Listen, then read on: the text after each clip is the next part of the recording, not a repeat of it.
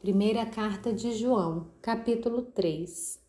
Vejam que, que grande amor o Pai nos tem concedido, a ponto de sermos chamados filhos de Deus. E de fato, somos filhos de Deus.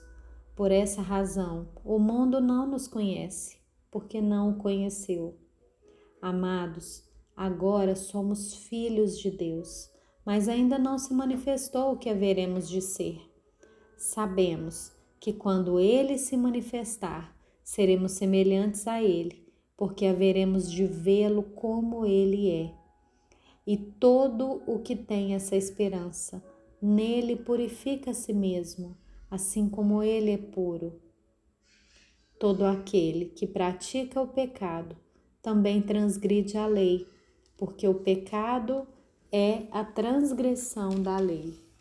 E vocês sabem que ele se manifestou para tirar os pecados, e nele não existe pecado.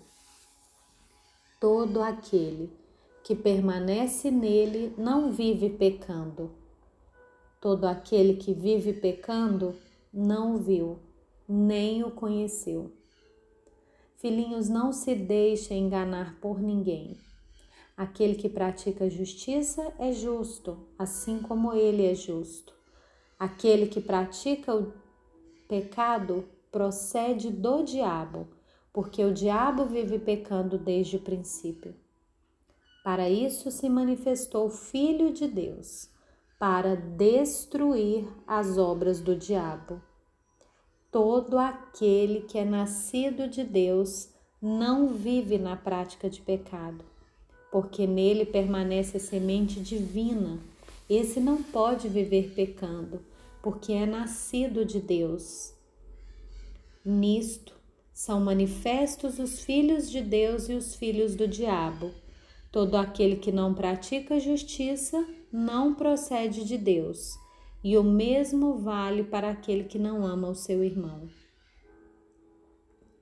Porque a mensagem que vocês ouviram desde o princípio é essa: que nos amemos uns aos outros não sejamos como Caim, que era do maligno e matou seu irmão.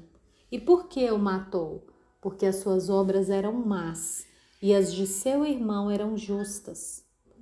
Irmãos, não se admirem se o mundo odeia vocês. Nós sabemos que já passamos da morte para a vida porque amamos os irmãos. Quem não ama permanece na morte. Todo aquele que odeia o seu irmão é assassino. E vocês sabem que todo assassino não tem a vida eterna permanente em si. Nisso conhecemos o amor, que Cristo deu a sua vida por nós. Portanto, também nós devemos dar a nossa vida pelos irmãos. Ora, se alguém possui recursos desse mundo e vê seu irmão passar necessidade, mas fecha o coração para essa pessoa, como pode permanecer nele o amor de Deus? Filhinhos, não amemos de palavra, nem da boca para fora, mas de fato e de verdade.